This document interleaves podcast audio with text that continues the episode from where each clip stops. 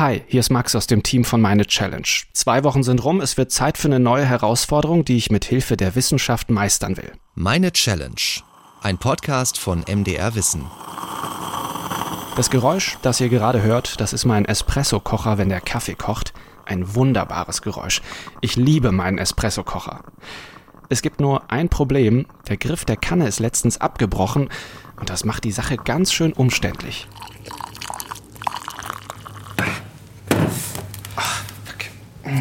Ständig verbrenne ich mir die Finger und die Hälfte geht daneben. Was mache ich jetzt mit dem Ding? Weg damit und ein neues kaufen? Aber eigentlich geht der Kocher ja noch und es sollte doch nicht so schwer sein, den Griff da wieder dran zu bekommen, oder? Darum soll es in dieser Folge gehen. Meine Challenge lautet, ich kaufe nichts Neues. Eine Woche habe ich Zeit, um ein paar Alltagsgegenstände wieder zu reparieren. Und das sind die Dinge, um die es geht. Mein Espressokocher, ein kaputter Staubsauger, eine Hose mit Loch und so ein kleiner Brotbeutel. Wie einfach oder schwierig wird das für mich, Dinge selbst zu reparieren? Welche Rolle spielen Reparieren und Neukaufen in unserer Gesellschaft? Und wie schaffen wir es, Dinge im Kreislauf zu behalten? Das sind die Fragen, die mich in dieser Folge beschäftigen.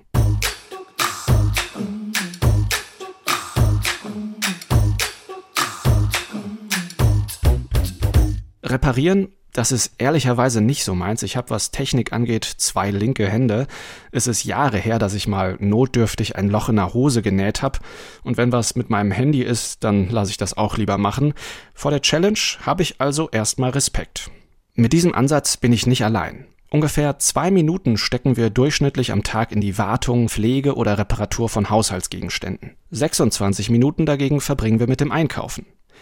Die Zahlen kommen von der sogenannten Zeitverwendungserhebung des Statistischen Bundesamtes.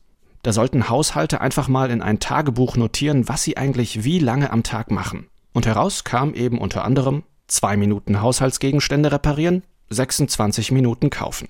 Allein das zeigt ja schon, wie viel wichtiger Kaufen im Vergleich zum Reparieren ist. Wir müssen weniger gebrauchen, das ist richtig. Wir brauchen zu viel. Das kann man äh, sich ausrechnen, wenn das die, alle Menschen auf der Welt machen, ähm, haben wir vielleicht noch zehn Jahre. Ne? Dann sind die Ressourcen platt. Wenn wir alle auf demselben Standard sind, unserem hohen Standard hier zum Beispiel in Deutschland. Verzichten mal. Das sagt die Nachhaltigkeitsforscherin Gillian Gerke. Ähnlich sieht es auch die Soziologin Melanie Jäger-Erben. Also es gibt ja Studien, die zeigen, äh, dass wir mittlerweile mehr anthropogene Masse, also mehr menschengemachte Masse auf der Erde haben als Biomasse.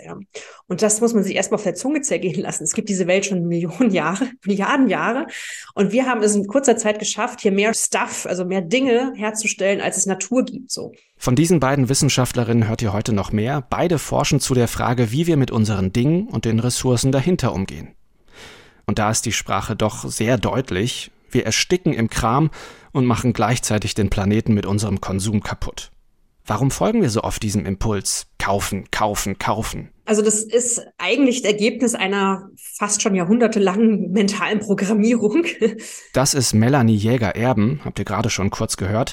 Sie leitet das Fachgebiet Technik und Umweltsoziologie an der Brandenburgischen Technischen Universität in Cottbus. Also eigentlich sind wir in sozusagen die Rolle einer guten Konsumentin, eines guten Konsumenten sozialisiert. Das ist eigentlich quasi Bürgerpflicht, ja. Die Lust am Shoppen, sagt sie, fing eigentlich schon im späten Mittelalter an als in den Städten Märkte entstanden, neue Händler angeworben werden sollten und die Bürgerinnen und Bürger aufgefordert wurden, Leute, kauft die Waren hier auf dem Markt ein.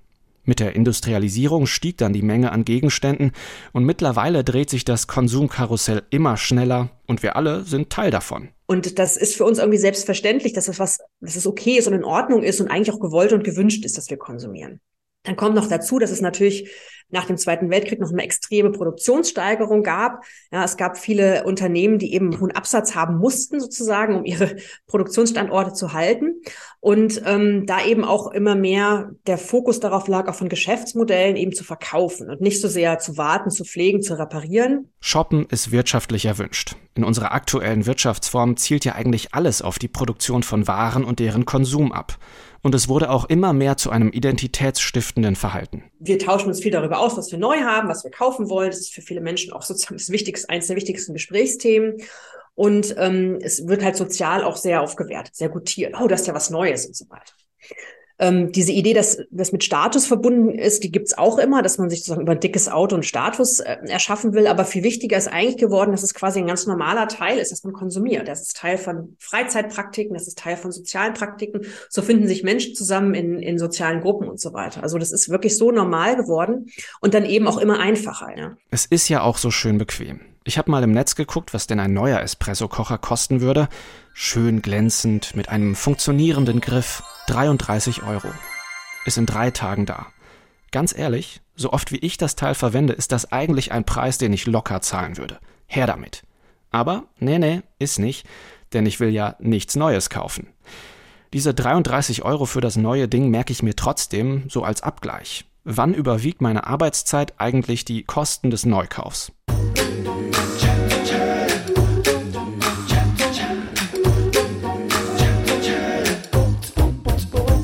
So, ich fange natürlich mit der Kaffeekanne, mit dem Espresso-Kocher an, weil der ist mir auf jeden Fall das Wertvollste. Äh, das wäre gut, den so schnell wie möglich repariert zu bekommen. Und ich habe eben hier den Henkel.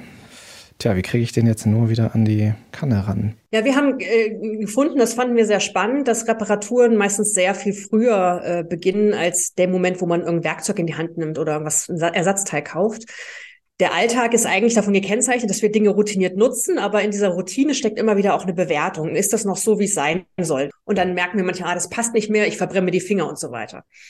Und da fängt dann oft schon auch diese Vordiagnose an. Also die Frage, kann man da, kann ich da irgendwas machen, um es wieder zu verbessern? Und dann irgendwann, sobald das Gerät oder in dem Fall Ihr Espresso-Kocher nicht mehr funktioniert, ähm, fängt man dann an, äh, diese Störung erstmal wahrzunehmen.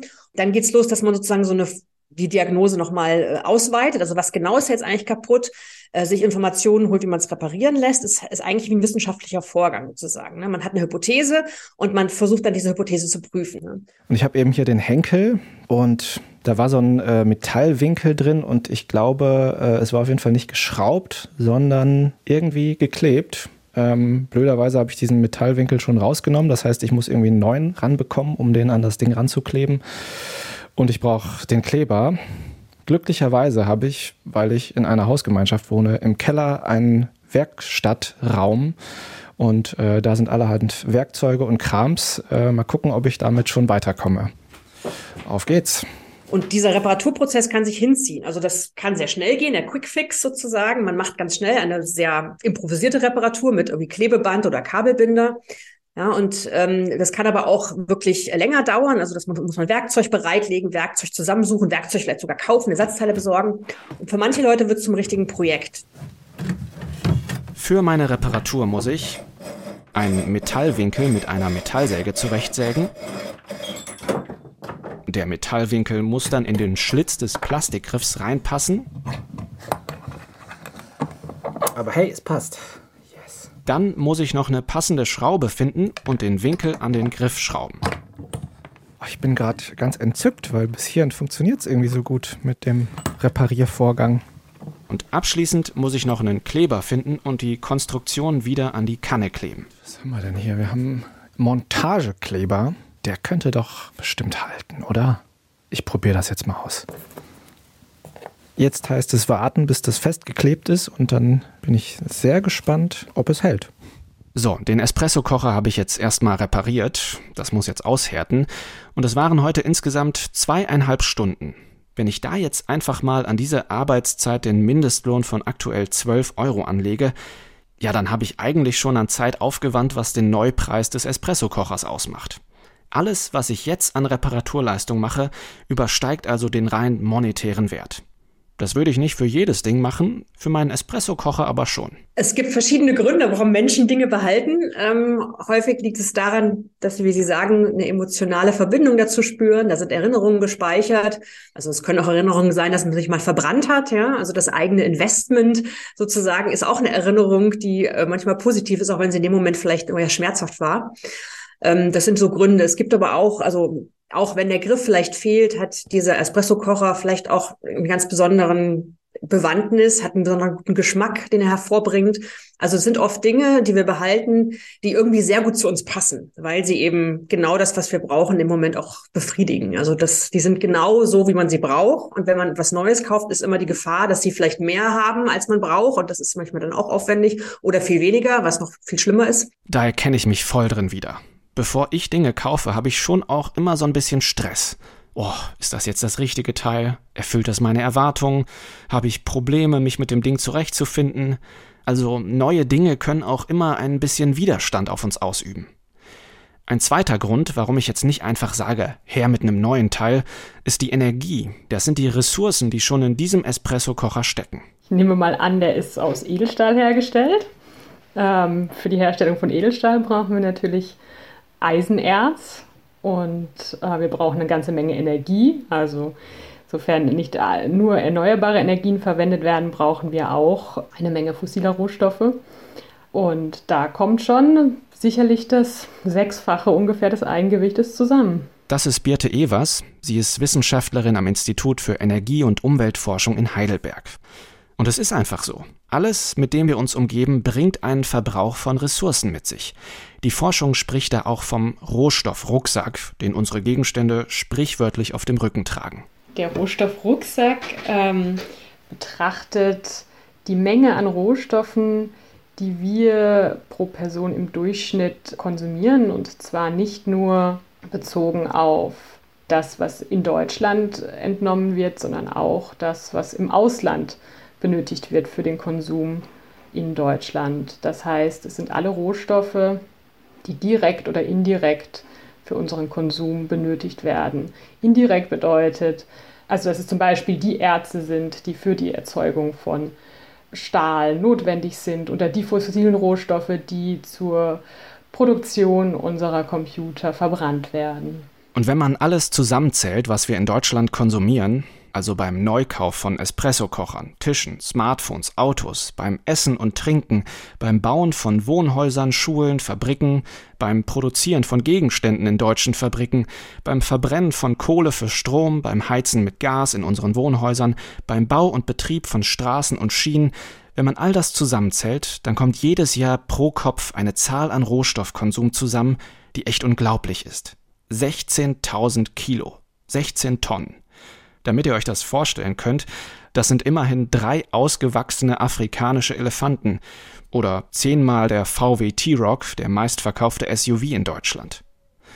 Das ist die Größenordnung an Ressourcen, die wir pro Jahr entnehmen.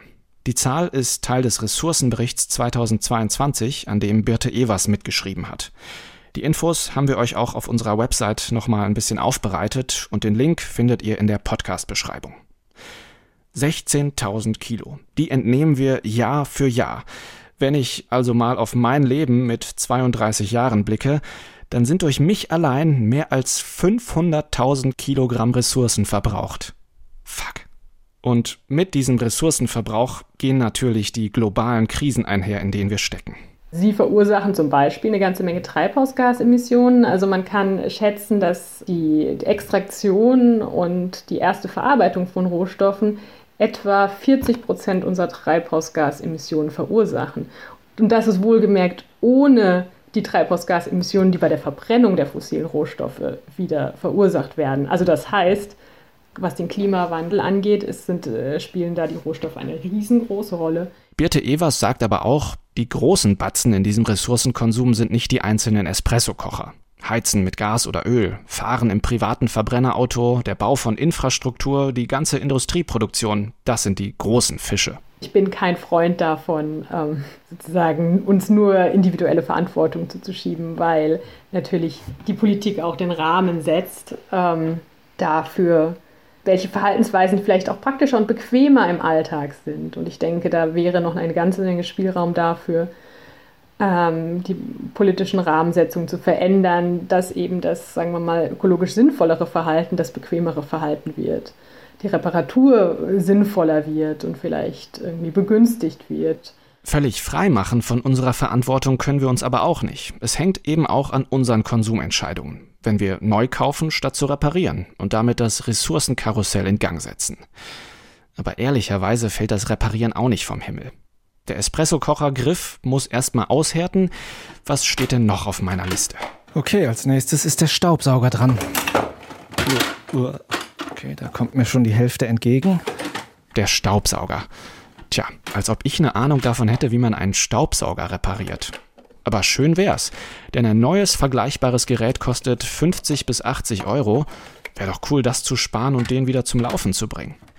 Ich bin motiviert, erstmal selbst zu starten und versuche an das Innere des Gehäuses zu kommen. Muss ich jetzt einfach alles rausschrauben? Wahrscheinlich. Und da liegt das Problem. In dem Staubsauger ist so eine Special-Schraube, für die ich natürlich keinen Schraubenzieher habe. Einerseits fehlt mir das Wissen und andererseits fehlen mir die Werkzeuge, weil der Hersteller so spezielle Bauteile benutzt hat. Das ist doch super ärgerlich. Ich wünsche mir gerade so etwas wie beim Lego-Set. Eine kleinteilige Anleitung, Schritt für Schritt meinen Lego-Staubsauger, naja, nicht zusammenbauen, sondern eben zerlegen. Also warum gibt es eigentlich 100 Millionen verschiedene, also ich übertreibe jetzt ein bisschen, aber 100 Millionen verschiedene Schraubarten und Schraubeinsätze und so weiter, ja? Warum gibt es da nicht eine oder drei Norm, genormte Lochgrößen, so dass halt alles irgendwie, ne, also dass man Dinge irgendwie besser ineinander stecken kann. Beim Möbel zum Beispiel, das ist ja relativ einfach umsetzbar, ne? dass man ein Regal als Stuhl wieder aufbauen kann oder einen Stuhl als Regal oder einen Lattenrost als Regal und so weiter, ja? Also dass man eben diese alternativen Nutzungsmöglichkeiten immer mitdenkt beim Produktdesign und dann eben ähm, den Menschen eigentlich auch einen kreativen Spielraum lässt, das Dinge einfach nachzunutzen. Und das ist wirklich auch eine Frage der Normung, der Regulierung. So äh, einerseits, aber eben andererseits auch der Kreativität von Unternehmen, Unternehmern und von Kundinnen und Kunden, dass die eben sowas auch akzeptieren und sagen, ja, da ist sehr viel Nutzen drin. Ja. Normung ist jetzt kein Thema, das einen vom Hocker haut, aber total wichtig, weil alles in unserem Alltag irgendwelchen Normen unterliegt, die aber oft noch nicht auf Wiederverwenden, Reparieren oder Umnutzen ausgelegt sind. Einen Erfolg bei der nachhaltigen Normierung hat das EU-Parlament erreicht, Ab 2024 soll es einheitliche Ladekabel für Smartphones und andere kleine Elektrogeräte geben. Wenn also politischer Wille da ist, dann geht sowas. Bei vielen anderen Produkten hat man aktuell eher das Gefühl, es wird noch individueller und abgedrehter. Das ist auch eine Beobachtung, die Gillian Gerke gemacht hat. Die habt ihr auch am Anfang schon kurz gehört. Sie ist Professorin für Ressourcenwirtschaft an der Hochschule Magdeburg-Stendal. Ne? Also wenn Sie sich mal ähm, anschauen, ich habe jetzt gerade einen neuen Staubsauger, weil meiner wirklich aufgegeben hat. Den habe ich schon seit äh, 13 Jahren. Ähm, jetzt habe ich einen neuen gekauft. Und da ähm, habe ich festgestellt, wie groß ist die Auswahl. Also ich kann einen Staubsauger für 50 Euro kaufen, ich kann einen für 700 Euro kaufen. Das ist natürlich eine Riesenspanne ähm, mit aller möglichen Technik. Also einmal ist die Frage für mich auch, wie viel Technik braucht eigentlich ein Staubsauger? Ich habe der Verkäuferin gesagt, ganz ehrlich, der soll Staubsaugen. Der soll nicht Kaffee kochen, der soll nicht mit mir kommunizieren, der soll einfach nur sauber machen. Ja. Und ich glaube, da haben wir den Bogen überspannt. Na, es wird, je komplizierter, digitaler, abgespaceder irgendwas wird, desto schwieriger wird die Reparatur. Bei dem Staubsauger komme ich, glaube ich, nicht alleine weiter. Da brauche ich irgendwie Hilfe. Entweder bringe ich das jetzt zu so einem kleinen Elektro-Experten, der es irgendwie, der irgendwie dran tüftelt, oder ich mache es halt selbst. In Leipzig gibt es Repair-Cafés und da schaue ich jetzt mal, wie die Öffnungszeiten sind. Äh, Kaffee. Leipzig. Hm. Die Werkstatt wird von Ehrenamtlichen getragen und die haben nur begrenzt Zeit und deshalb hat das Repair Café erst in ein paar Tagen wieder geöffnet. Hilft mir also jetzt gerade nicht weiter. Wir sagen ja oft, ähm, also gerade wenn wir so im Kontext äh, Stadtforschung, Stadtentwicklungsforschung unterwegs sind, pro 1000 Einwohnern mindestens ein Repair-Café und eine offene Werkstatt. also wenn wir ähm, mehr Angebote haben, dann gibt es vielleicht auch Öffnungszeiten, die sehr viel günstiger sind. Ja, also das ist ja wirklich das Problem. Es gibt sehr viele Repair-Cafés, aber die können manchmal auch nur alle zwei Wochen oder einmal im Monat sogar nur öffnen für ein paar Stunden. Und dann haben sie meistens auch sehr viel mehr Menschen, die da hingehen wollen, als sie dann ähm, versorgen können. Das heißt, wir müssen da einfach massiv ausbauen, diese Infrastrukturen. In Deutschland haben wir aktuell etwa 1000 Repair-Cafés. Die Zahl ist in den letzten Jahren stark gewachsen gewachsen, aber auf 84 Millionen Einwohner gerechnet ist das halt auch nicht viel. Vor allem im Vergleich zu den Angeboten, wo ich Dinge neu kaufen kann. Naja, um den Staubsauger kann ich mich also erst am Ende meiner Challenge wieder kümmern.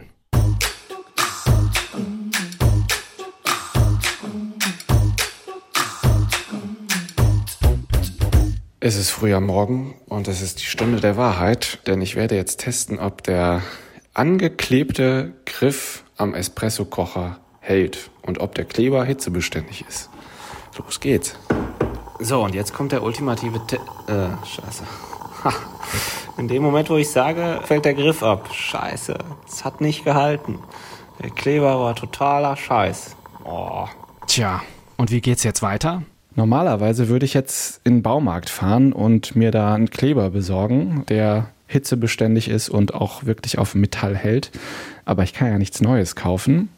Aber hier in Leipzig gibt es einen Baumarkt der ganz besonderen Art, nämlich das Materialbuffet. Und da düse ich jetzt mal hin. Ja, herzlich willkommen. Magst du einen Kaffee haben? Ich hätte letztendlich einen noch aufgesetzt. Ach, ja, dann nehme ich doch gerne einen. Danke. Ich gucke mich mal ein kleines bisschen um, ja, in der Zeit.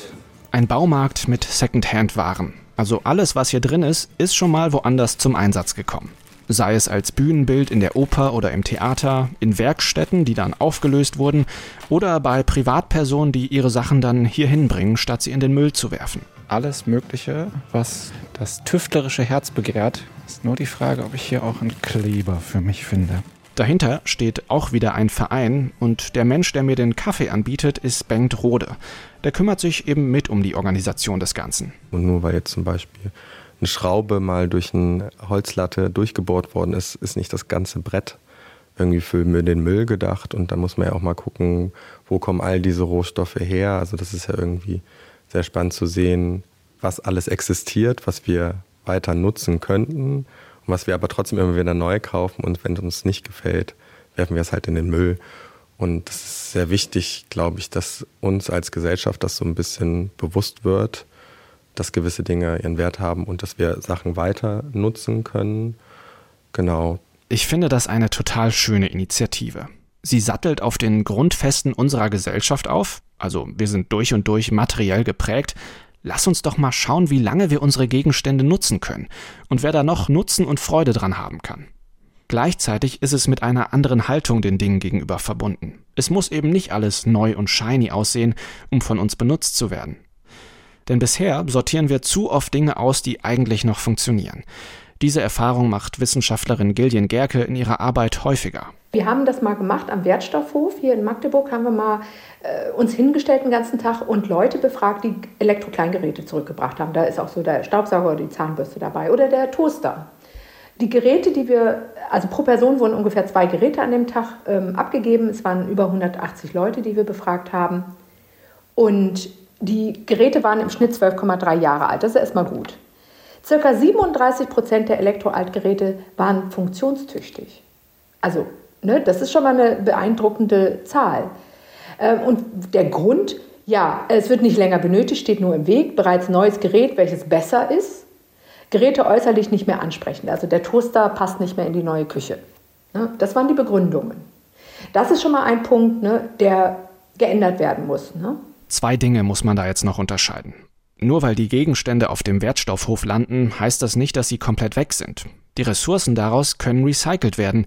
Und das sagt Gillian Gerke mit einer ziemlichen Vehemenz. Unser Recycling-System in Deutschland ist schon echt gut. Zwei Drittel aller Siedlungsabfälle, also Plastik, Glas, Papier, Elektroschrott, werden wertstofflich recycelt, also nicht verbrannt, sondern die Ressourcen daraus werden für Neuprodukte verwendet. Da ist also ein Kreislauf in Ansätzen. Das andere ist aber, wenn es mehr Orte gäbe wie das Materialbuffet in Leipzig, zu denen wir unsere funktionierenden, aber nicht mehr gewünschten Gegenstände hinbringen könnten, dann wäre ressourcentechnisch echt viel erreicht. Die alles entscheidende Frage für meine Challenge lautet jetzt aber, hat das Materialbuffet einen passenden Kleber für mich? Schau mal. Holzlein. Nee, ich glaube, schlecht aus. Na gut, äh, eine Chance zur Reparatur habe ich noch. Ansonsten, äh, ansonsten muss ich es äh, vielleicht zu einem Blumenkübel oder so upcyclen und anders Kaffee machen.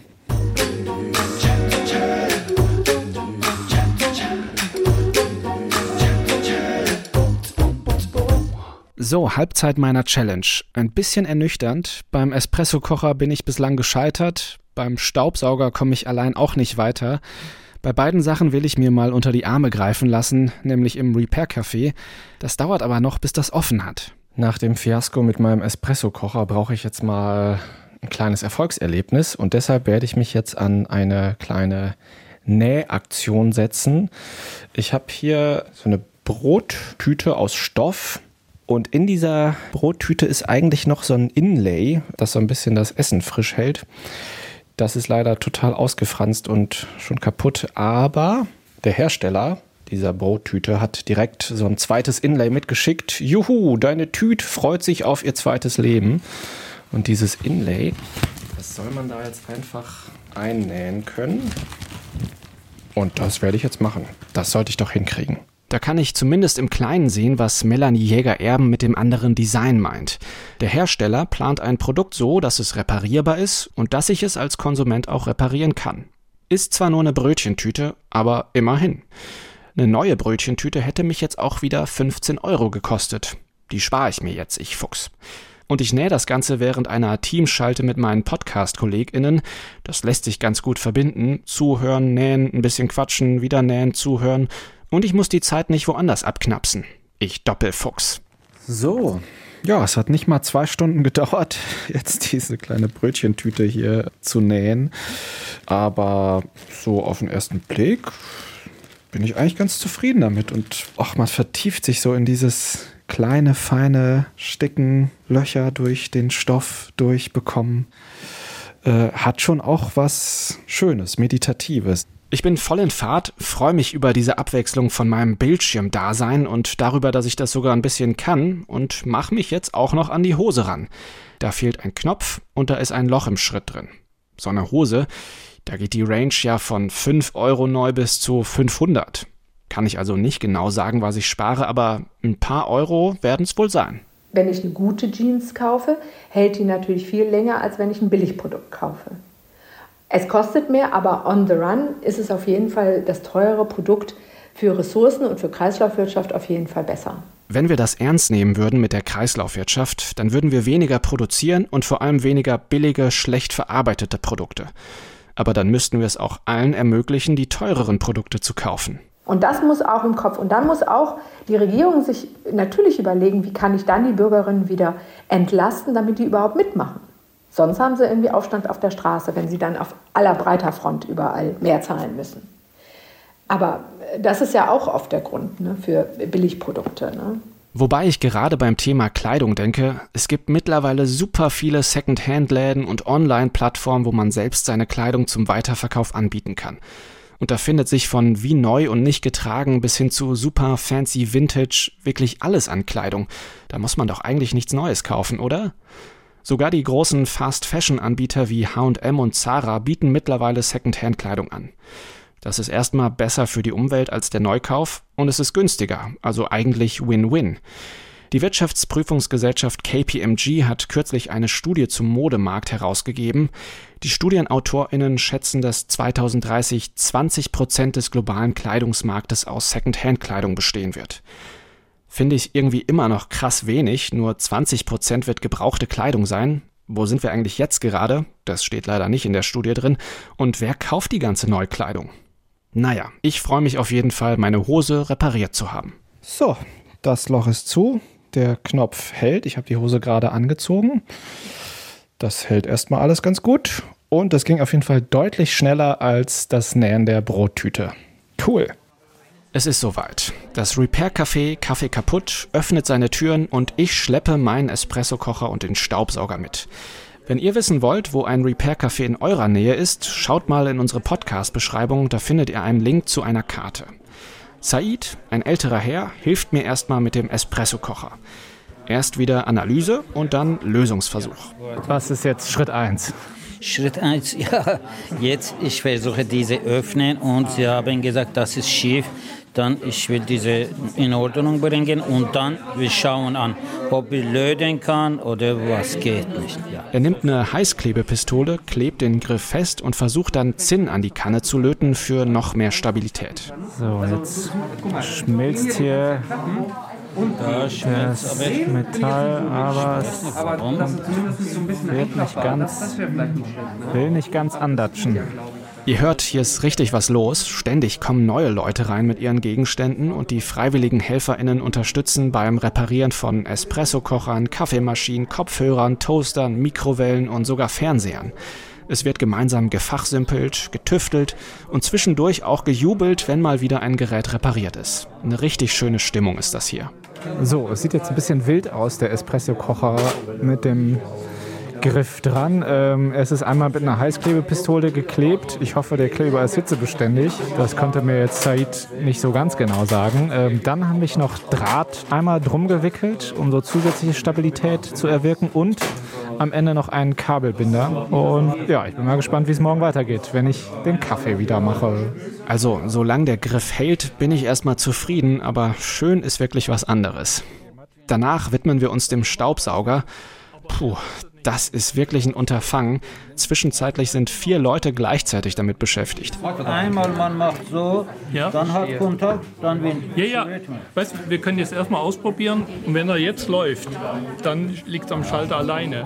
Wir messen, ob da überhaupt Strom durchgeht. Es werden verschiedene Fehleranalysen gestellt. War es vielleicht die Platine, die durchgebrannt ist? Oder hat der Stecker vielleicht einen Kabelbruch? Ja. Okay, wir haben drei Schäden gehabt und der letzte ist nicht reparierbar und man müsste eine neue Wicklung reinmachen, was sich nicht lohnt bei sowas.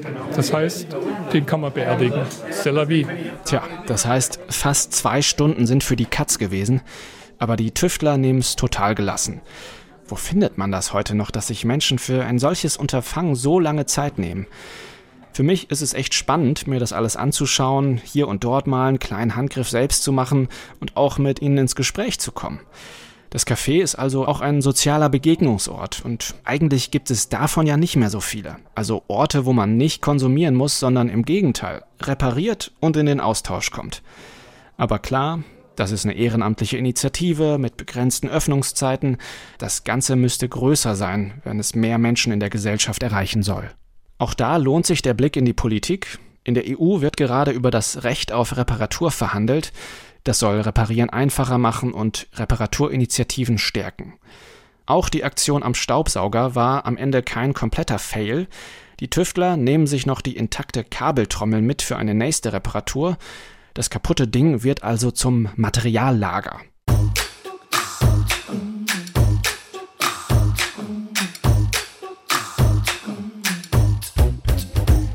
Ihr hört's wieder, das Geräusch, der Kaffee kocht. Aber hält der Griff jetzt auch endlich mal am Kocher? Was soll denn das? Scheiße. Der Kleber ist einfach Mist gewesen. Ist der wieder geschmolzen? Naja. Ach, all die Arbeit. Für nichts. Und warum kannst Naja, du dir nicht eine neue kaufen? Boah, ist das frustig. Schon wieder ein Fail. Meine Kollegin Clara meint, alles, was ich jetzt noch in die Reparatur investiere, ist purer Aktivismus. Aber ich bin jetzt echt herausgefordert von dem Teil. Ich will nicht, dass mich das Ding besiegt. Und 33 Euro will ich jetzt auch nicht mehr zahlen. Deswegen ein letzter, wirklich, wirklich letzter Versuch. Und hier ist Montagekleber und da bin ich aber nicht weit, da weiß ich aber nicht, wie, wie hitzebeständig der ist. Der ist schon ein Wunder, was der alles klebt. Aber ob der jetzt übelst hitzebeständig ist, kann ich Ihnen leider nicht sagen. Dafür muss ich meine Challenge ein bisschen brechen, weil ich nämlich in einen normalen Baumarkt gehe und einen neuen Kleber kaufe. Hitzebeständig und für Metalle 5 Euro kostet Ding. Diesmal raue ich die beiden Metallteile ein bisschen an und klebe es erst dann. Wieder muss ich 24 Stunden warten, bis es fest ist. Und während das aushärtet, habe ich Zeit für ein paar grundlegende Gedanken. Dinge gehen auch einfach mal kaputt und die Reparatur lohnt einfach nicht, so wie beim Staubsauger. Und wenn ich jetzt mal von dem einzelnen Staubsauger wegzoome, heißt das, ganz ohne neue Ressourcen werden wir auch in Zukunft nicht auskommen. Aber wir werden auch immer Rohstoffe benötigen, um unsere Infrastruktur aufrecht zu erhalten, beziehungsweise ähm, Stro Energie zu gewinnen, die wir, also sozusagen auch eine Welt, ähm, auch eine treibhausgasneutrale Welt braucht Rohstoffe und sie braucht gewisse Rohstoffe sogar mehr, als ähm, wir sie heute benötigen. Wir können aber dafür sorgen, dass die Dinge länger halten, indem wir beim Kauf auf die Qualität und Verarbeitung achten, was wieder mehr Geld kostet, und indem wir die Gegenstände besser pflegen und uns auch an die Reparatur wagen. Dafür müssen die Gegenstände natürlich besser reparierbar sein, also das Design muss die Reparatur mitdenken, und wir brauchen mehr Orte wie Second-Hand-Baumärkte oder Repair-Cafés, wo wir zusammen tüfteln können. Auch das ist keine Garantie, dass es am Ende wieder funzt, aber ohne geht's erst recht nicht. Tja, und am Ende brauchen wir Zeit. Erinnert ihr euch noch an die Zeitverwendungsstudie vom Anfang meiner Challenge? Zwei Minuten pro Tag verwenden wir im Schnitt für Reparaturen. Das sind im Jahr zwölf Stunden. Ich habe in dieser Challenge einfach mal das an Zeit für Reparaturen verwendet, was die Durchschnittsperson in über einem Jahr aufbringt. Mehr als 15 Stunden, wenn ich alles zusammenrechne. Das kann ich im Alltag natürlich so nicht immer leisten. Wenn wir das mit dem Reparieren und dem, was dahinter steckt, Ressourcen und Klimaschützen, ernst meinen, dann brauchen wir eine andere gesellschaftliche Verteilung von Zeit. Das fordert auch die Soziologin Melanie Jäger-Erben. Sie hat ganz am Ende meines Gesprächs mit ihr sehr schöne Worte dafür gefunden, was Reparatur alles bedeuten kann. Und die möchte ich euch an dieser Stelle nicht vorenthalten. Für uns ist Reparieren eigentlich auch ähm, ganz metaphorisch eigentlich der Modus, mit dem wir der Zukunft begegnen müssen. Ja, also es ist einfach viel kaputt gegangen äh, in der Umwelt, in den sozialen Beziehungen, dass wir eigentlich nur mit einer Reparaturmentalität in Zukunft weiterkommen. Es geht nicht mehr um Erobern, es geht nicht mehr um noch mehr Erfinden, ja, also es geht wirklich um das Reparieren von Verhältnissen. So, ihr seid doch bestimmt auch so gespannt wie ich, ob der Espresso-Kocher jetzt endlich hält, oder? Mein Herz bumpert richtig. So, okay. Es, ich kann den Griff berühren, ohne dass das Ding sofort abfällt. Und jetzt werde ich den Kaffee in die Tasse reingießen. Oh, es hält, es hält, es hält. Juhu, haha. ah, wie toll. Hm, ich bin glücklich. So, ich bin am Ende meiner Challenge. Habe ich sie bestanden? Die Textilien habe ich genäht. Der Staubsauger war trotz des Reparaturversuchs futsch. Naja, den Kleber für den Espressokocher, den musste ich neu kaufen. Heißt also Punktabzug. Aber am Ende musste ich den Espressokocher, um den es mir ja ging, eben nicht neu kaufen und ich konnte ihn reparieren. Ich würde sagen, ich habe meine Challenge mit Minuspunkten bestanden. Und ich nehme ganz viel mit. Vor allem so eine Neugier, Dinge mal auszuprobieren und mir die Gegenstände, die mich umgeben, auch wirklich anzuschauen und zu überlegen, funktioniert das noch gut oder kann ich die Lebensdauer irgendwie verlängern? und auch mit Leuten darüber in den Austausch zu kommen. Nicht alle Reparaturen sind ja auch gleich sägen, kleben oder zerlegen. Seit dieser Challenge-Woche habe ich ständig einen Schraubenzieher oder Gaffertape in der Hand und wenn es auch nur darum geht, mal eine Schraube bei einem Kochtopf nachzuziehen oder zwei Teile miteinander zu verkleben. Klar, das braucht halt auch alles seine Zeit, die habe ich nicht immer. Es ist aber ein schönes Gefühl, für die Dinge zu sorgen und zu sehen, ha, die Gegenstände können auch länger halten und ich muss eben nicht alles neu kaufen und das Ressourcenkarussell weiter antreiben. Ach, es hält. Und jetzt lasse ich mir den Kaffee richtig schmecken. Und das war meine Challenge. Ich kaufe nichts Neues. Geholfen haben mir Clara Fröhlich, Thomas Jehn und Carsten Möbius. Wenn ihr Fragen habt oder Feedback zur Folge oder Ideen für eine neue Challenge, der wir uns stellen können, dann schreibt uns doch gerne an challenge.mdr.de. Wir würden uns sehr freuen, wenn ihr uns abonniert, dann verpasst ihr nämlich auch keine Folgen mehr. Das könnt ihr machen auf unserer Website challenge.mdr.de, in der ARD Audiothek, bei Spotify, Apple Podcasts oder wo auch immer ihr eure Podcasts hört. Die nächste Folge von uns gibt's in zwei Wochen. Danke fürs Zuhören. Macht's gut. Ciao. Das war Meine Challenge, ein Podcast von MDR Wissen.